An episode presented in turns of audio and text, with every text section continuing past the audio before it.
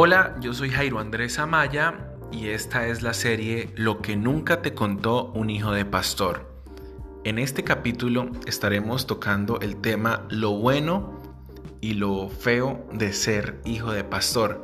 Espero que lo disfrutes. Envíalo a uno de tus amigos, ponte cómodo, súbele volumen a tu celular, tu tablet, tu computadora, donde quiera que estés escuchando y disfruta.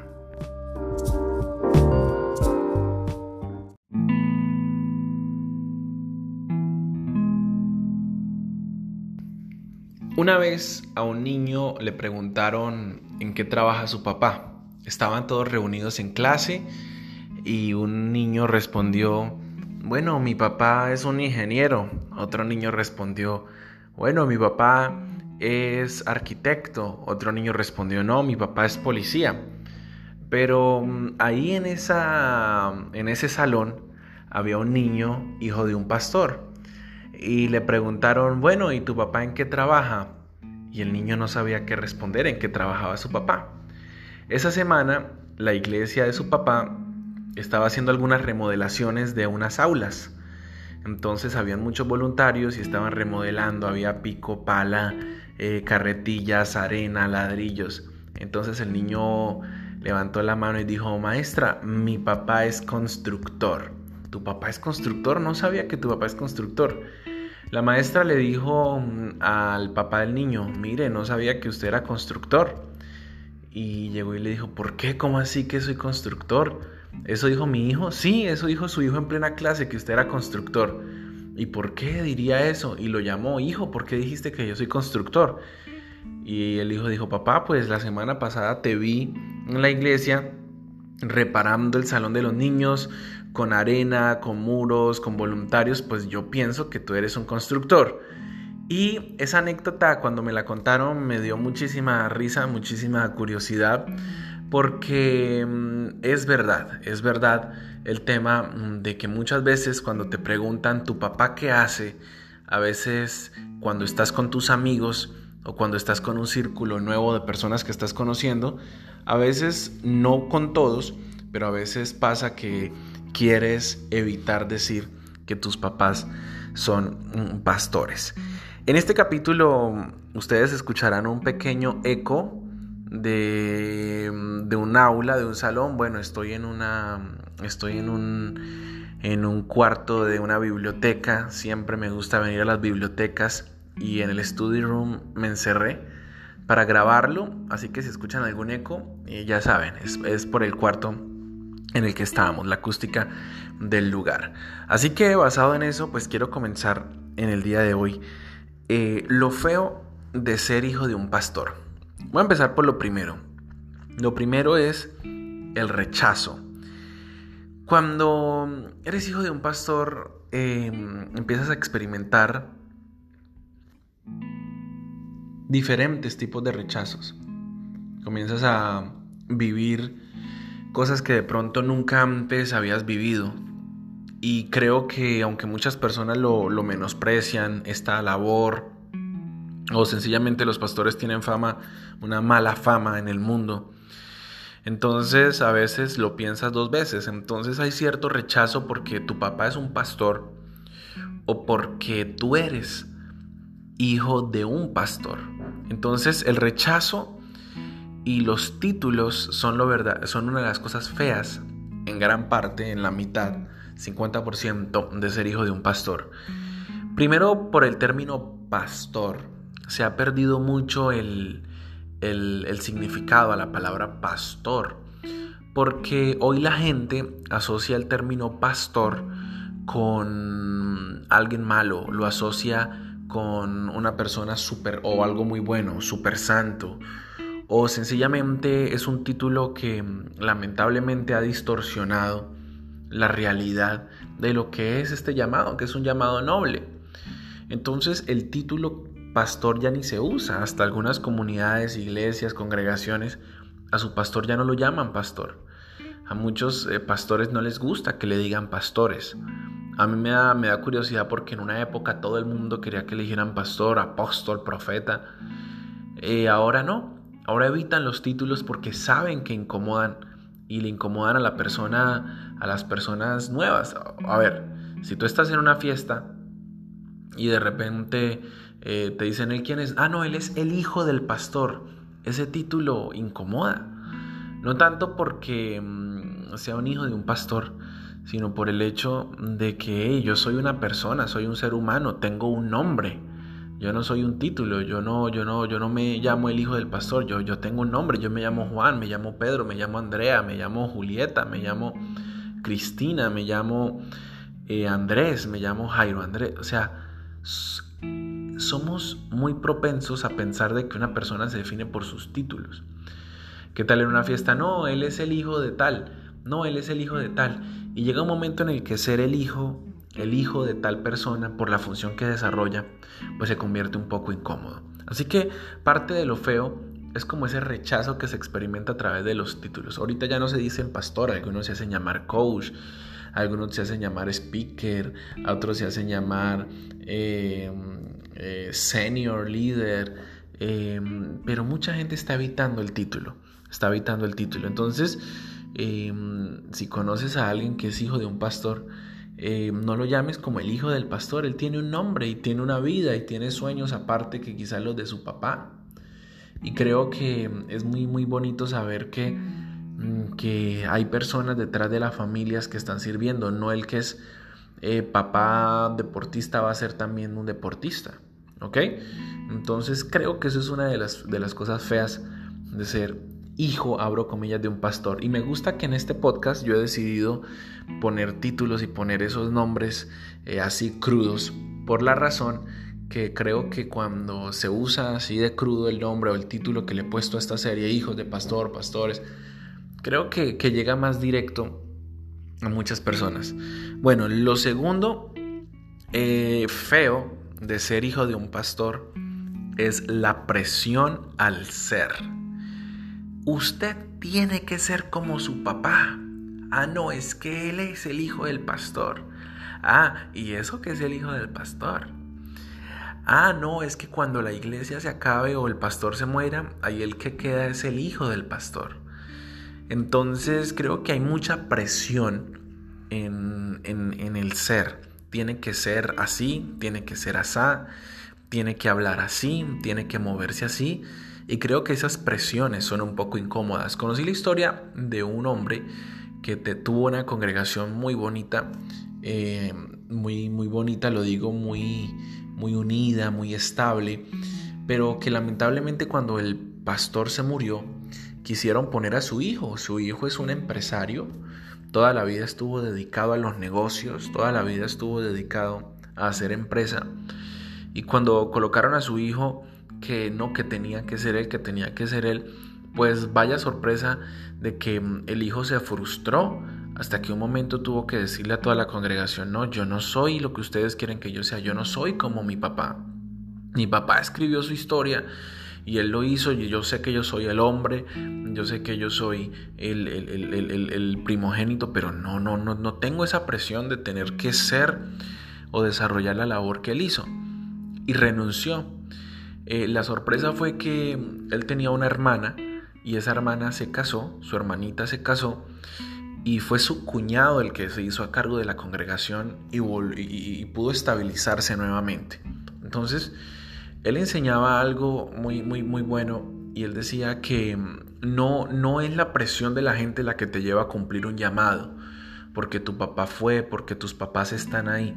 Entonces, creo que, que muchos jóvenes que, están, que son hijos de un pastor tienen otros sueños, quieren ser grandes músicos, quieren eh, abrir empresa, quieren ser ingenieros, arquitectos, abogados. Y de pronto el ministerio no está en sus planes, de pronto sí quieren ser eh, serviciales en otra área, pero no a tiempo completo en el llamado. Entonces, lo segundo, creo que viene siendo eso, la presión al ser la presión a que tú tienes que ser esto, tú tienes que ser aquello porque te tocó y no. Yo tengo que ser lo que Dios quiere que yo sea. A mí me gustó mucho algo de mi papá. Mi papá nunca en la vida me presionó a hacer algo así, jamás. Él nunca en la vida me presionó a, hablar o a decir o a moverme de cierta manera, no. Él eh, me dio el camino libre, nunca me obligó a nada. ¿Y cómo son las cosas de la vida? Él que nunca me presionó, pues se dio cuenta que en mí había un gusto por, por el trabajo que él realizaba. Entonces creo que esa presión al ser es lo segundo que es un poco eh, feo de ser hijo de pastor. No siempre, repito, no siempre. Hay personas que lo disfrutan, hay gente que quiere seguir ese llamado, hay gente que realmente tiene un legado, hay gente que realmente continúa y hay muchos, muchas historias. Joel Austin, su papá, el papá de Joel Austin era una de esas personas que murió y, cayó la presión sobre él y él lo disfrutó. Judas Smith, Judas Smith es otro gran que desde su abuelo, su papá y él lo han tenido, han tenido ese llamado increíble. Yo creo, sí, o sea, yo creo que hay personas que vienen con ese llamado y creo que la mayoría de veces está en la familia. Lo creo totalmente como las empresas. Creo que cuando hay un dueño, el hijo del dueño sigue y el nieto, y lo he visto también en compañías. O sea, no soy escéptico a que pueda suceder. Lo que, lo que quizás es feo es cuando se convierte una presión obligatoria y deja de disfrutar de disfrutarse y se convierte en una carga. ¿okay? Lo tercero eh, que creo considero un poco feo cuando eres hijo de un pastor es las relaciones. Por ejemplo, te van a excluir de ciertos planes porque eres el hijo del pastor.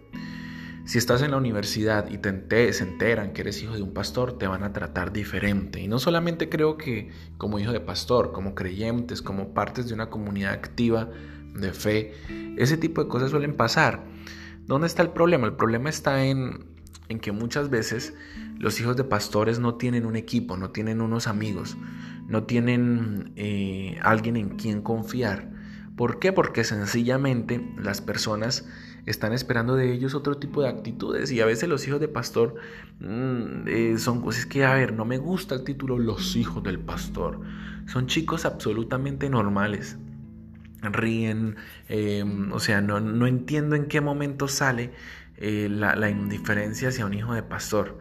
Claro, todos los seres humanos merecen respeto por igual, sea hijo de pastor o no sea hijo de pastor porque también es incómodo cuando por ser hijo de pastor te dan ciertos privilegios y te, se relacionan contigo como con, una, con un falso respeto o con una falsa humildad. Pero realmente le tienen ese honor a tu papá, pero porque tú eres su hijo, entonces ah, me toca respetarlo también, pero si no lo fuera, ah, me importa nada. Entonces, creo que ahí también está como la manera en la que se, o sea, se relaciona un hijo de un pastor porque no hay muchas veces amistades sinceras, no hay muchas veces un servicio sincero, no hay muchas veces un, cómo estás sincero. No puedes ser parte de cierto, de cierto grupo, de cierto equipo, de, cierta, eh, de ciertas personas porque todo empieza a tornarse complicado. Entonces, eh, yo, yo, yo siempre he pensado que un hijo de pastor, por ejemplo, eh, cuando está, quiere relacionarse con una persona nueva que llegó, con una chica, quiere saludarla o quiere mm, salir con ella, tener una cita, eh, hay como ese título, oh, es el hijo del pastor. Y creo que esa manera de relacionarse complica un poco las cosas. Entonces, a manera de conclusión, de este tema, en esta primera parte, lo feo, yo he visto esas facetas en muchas personas. No estoy juzgando, no estoy criticando, no.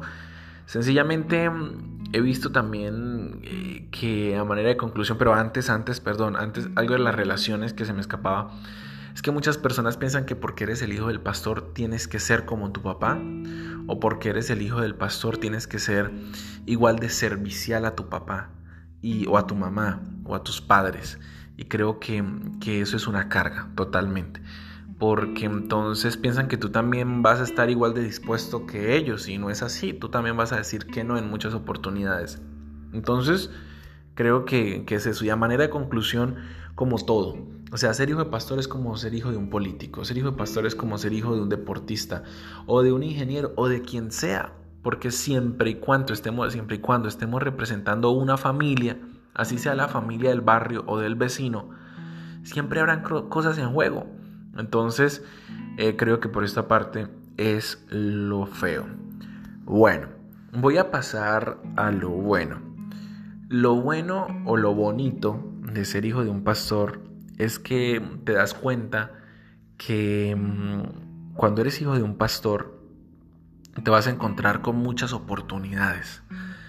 Eso es lo primero que quiero resaltar, muchas oportunidades. Mm, cuando tú eres hijo de pastor, y he conocido muchos, te encuentras con la oportunidad de aprender algo nuevo. Que compraron un piano nuevo. ¿Quién aprende primero? El hijo del pastor. Que compraron una batería. ¿Quién la instala? El hijo del pastor. Que mm, hay una pantalla nueva. El hijo del pastor. Porque una comunidad cristiana una congregación tiene muchos roles en los que alguien se puede desempeñar. Y a veces como no hay quien las haga, pues a quién le toca? Al hijo del pastor. No hay líder, ¿a quién entonces? Al hijo del pastor, que en parte está mal para el que no lo desea, pero en parte está bien también para el que sí lo desea, para el que tiene ese llamado y esa vocación porque se va a encontrar con un mundo lleno de oportunidades, oportunidades para servir, oportunidades para aprender, oportunidades para crear, oportunidades para liderar, oportunidades para componer música, para hacer una banda, para mm, crear una reunión de jóvenes. Em, cuenta con la confianza de un papá, porque sí, un papá conoce a esa persona, sabe que no eh, lo va a traicionar, etcétera, etcétera. Entonces ahí el papá le mete, el pastor le mete ese corazón de papá, le da un apoyo extra y aunque suene duro, pues papá es papá y siempre lo será. Entonces creo que por eso hablo de las oportunidades. Eh, número dos, eh, madurar. Lo bueno de, de ser hijo de un pastor y que estás envuelto en ese ministerio es que ciertas situaciones te ayudan a madurar en muchas cosas. Porque cuando eres hijo de pastor y traicionan a tus padres, traicionan a tu, al liderazgo de tus papás, tú te das cuenta que, que, wow, eso también le pega a los hijos. Eso también te duele a ti, porque tú viste lo que tu papá estaba haciendo, viste lo que tu papá estaba ejerciendo y de repente mm, te diste cuenta que independientemente de todo, eh, de repente lo, lo traicionaron y, y eso te dolió también. Y creo que esos dolores de nuestros padres que llegan a nuestras vidas también nos hacen madurar o nos pueden podrir. También he conocido muchos que el dolor, el dolor, el dolor hace eso, el dolor nos puede podrir o nos puede hacer madurar. Y lo clave en esto es, saber interpretar e, e, esa oportunidad de madurar. Porque inclusive tener el servicio a la comunidad en cualquier esfera de la vida ya sea desde un servicio público, etcétera, pero que esté, que hay gente, siempre van a haber situaciones difíciles. Yo siempre comparo todo como con un deportista. Ser hijo de Messi no es fácil, ser hijo de Cristiano Ronaldo no es fácil. Ser hijo de eh, Donald Trump no, es fácil, quizás en ciertas cosas, pero, pero hay áreas en que las situaciones nos hacen madurar, eh, nos hacen madurar y ver las cosas desde otro punto de vista. Y lo tercero que es bueno de, ser hijo de un pastor, lo bueno es que mm, vas a ver mm, de cierta manera eh, a, Dios, a Dios en tu vida. No, por, no porque, wow, estás en una posición más alta, no. O sea, lo que quiero decir es que ser hijo de un pastor no te pone más por encima de nadie, ni menos por encima de nadie, no. Todos somos iguales. Estamos hablando de un rol social, de un rol ministerial pero creo que, aprendes a ver a Dios desde otra manera.